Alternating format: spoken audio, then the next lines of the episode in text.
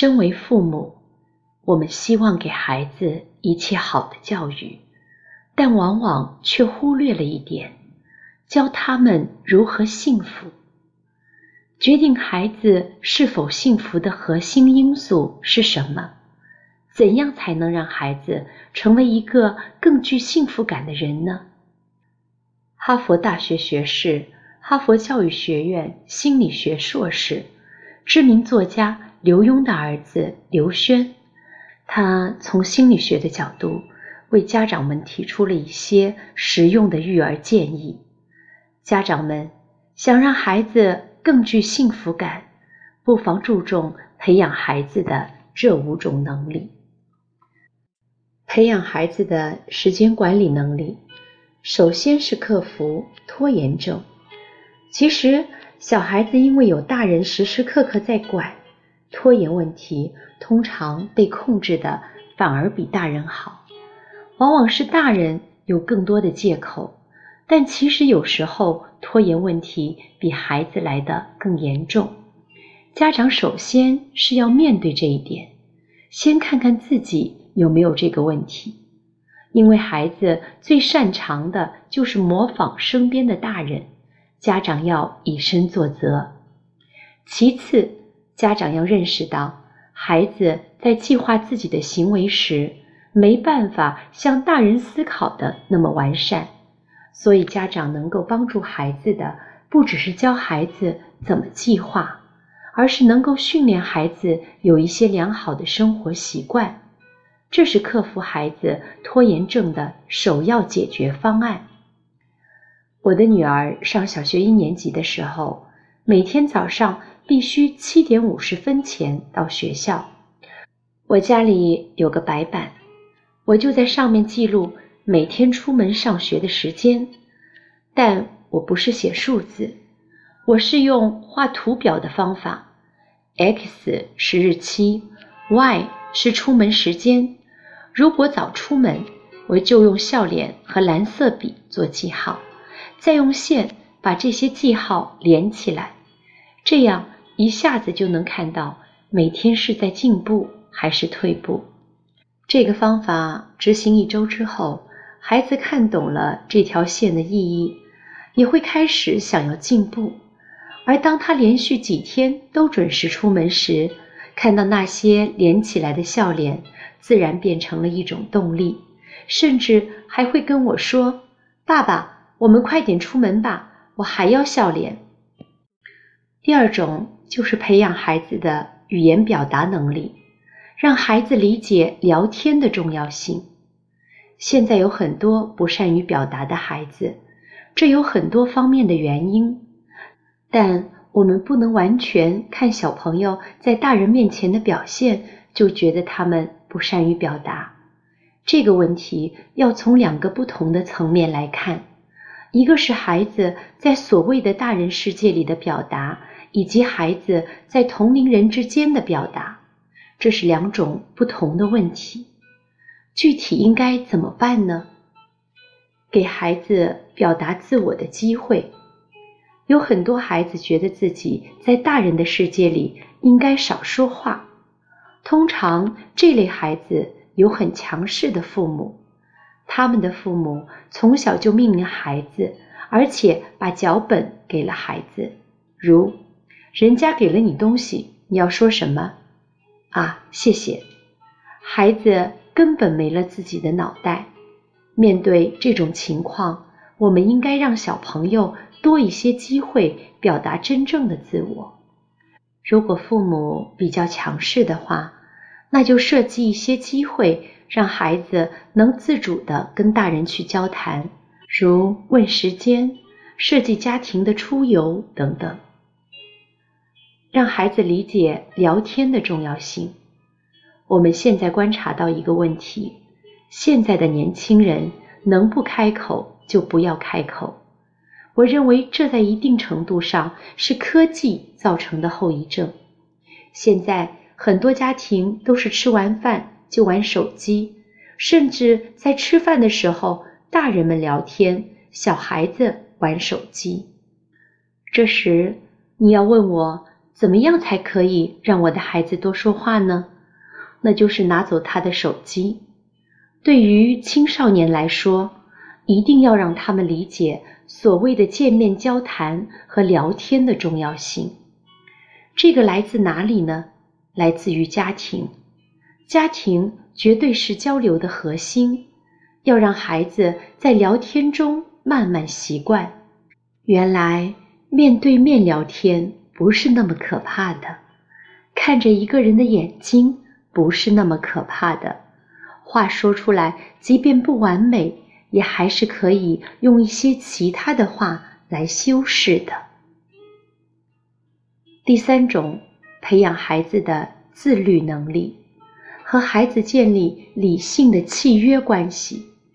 有些孩子因为年龄小，当犯错误时，家长说了他也未必懂，容易出现打也不是，骂也不是，说了也不改的情况，会让家长很窝火。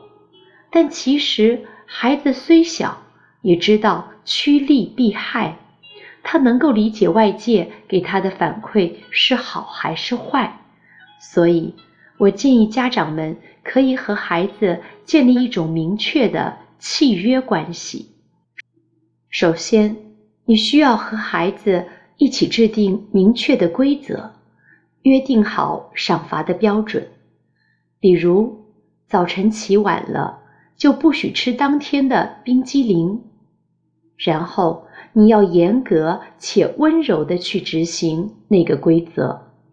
当孩子触碰到了你们约定的规则、惩罚或奖励，你一定要说到做到，不能食言。同时，如果是惩罚，你也不能发火，要非常理智平静的和孩子讲清楚为什么要惩罚他。一般来说，孩子都能够接受。请注意，这个时候。任凭孩子如何哭闹，都要理性的严格执行，不能心软，不能退步。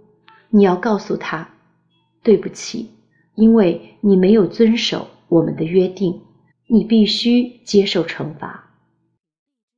当我们和孩子形成这样的契约关系，执行一两次，你就会发现，不再需要用暴怒的语气去震慑孩子了。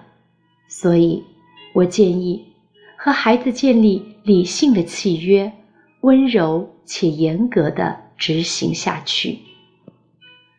第四种，培养孩子的感恩能力，给孩子固定的感恩的时间。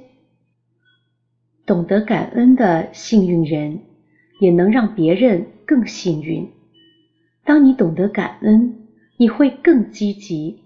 遇到事情不顺的时候，感恩的人比较懂得以平常心看待挫折，所以我希望我的孩子有固定的感恩时间。举个例子，最近我儿子过六岁生日，我们那天原本要给他办一个生日 party，但我和我太太工作太忙了。所以，我太太就给他定做了一个很精美的蛋糕，但我们并没有邀请朋友来家里面。我们在吃饭时发生的一件事让我蛮感动的。我的岳母那天过来帮忙做菜、带孩子，我太太跟岳母说：“妈，谢谢你哦。”没想到我儿子突然跑过去抱住他妈咪说。谢谢妈咪，我太太吓了一跳。你为什么谢谢我？她说：“谢谢你给我买这么漂亮的蛋糕。”然后我爸爸问：“你有什么感谢爸爸的呢？”他说：“谢谢爸爸带我在河边跑步。”我说：“哦，不客气。”那天我儿子轮流给每个人一个拥抱，对每个人。都说了一句感恩的话，这件事情让我们觉得很感动。我觉得这是一个充满感恩的机会。我们当天切蛋糕的气氛是发自内心的好，没有那种仪式感。后来我跟我太太说，以后我们过生日就要这么做，我们都要花点时间感谢每个人来到我们的生命里面所做的一件事。第五种，培养孩子适应未来的能力：好奇心、同理心、沟通能力。未来的世界将会变得越来越快，信息密度越来越高，人工智能将会给这个社会带来巨大的变革。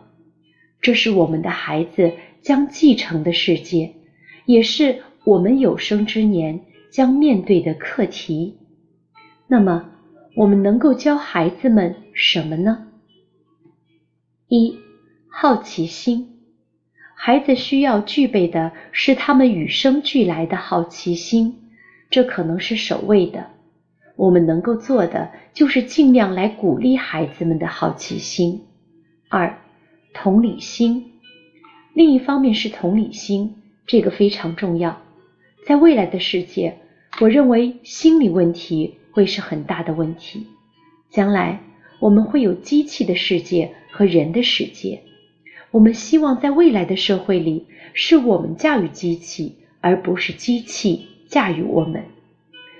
我们驾驭机器的话，每个人会用超能力，我们会有超人的智慧和力气，这些都是机器来帮助我们的。这里面核心是我们叫机器去做什么。所以，我们有没有办法去看懂人，能够跟一个人感同身受，这就很重要。当你对一个人有同理心的时候，你有办法进入他的世界，能够去感受他的痛苦，因此你就不会对他那么敌对，那么无情。在未来，人都能驾驭机器。同理心是需要的，否则我们会毁灭彼此。最后是要具备沟通能力。沟通能力分为两种，一种是你懂得怎么跟服务你的机器去沟通。未来你不需要懂程序语言来教机器怎么做事，但你要懂得很准确的告诉机器你要做什么。另外一种是你怎样感染人，能够对一个人、十个人、一千个人去说一件事情，让他们理解你的观点，让他们愿意和你合作，和你一起来做一件事情。未来机器人做的像人一样，会变得非常懂人，能够判断人的蛛丝马迹，可以跟你对话，但是它没法感染人。这还是人的领域，只要我们还在人的社会的话，这种沟通能力会是必要的。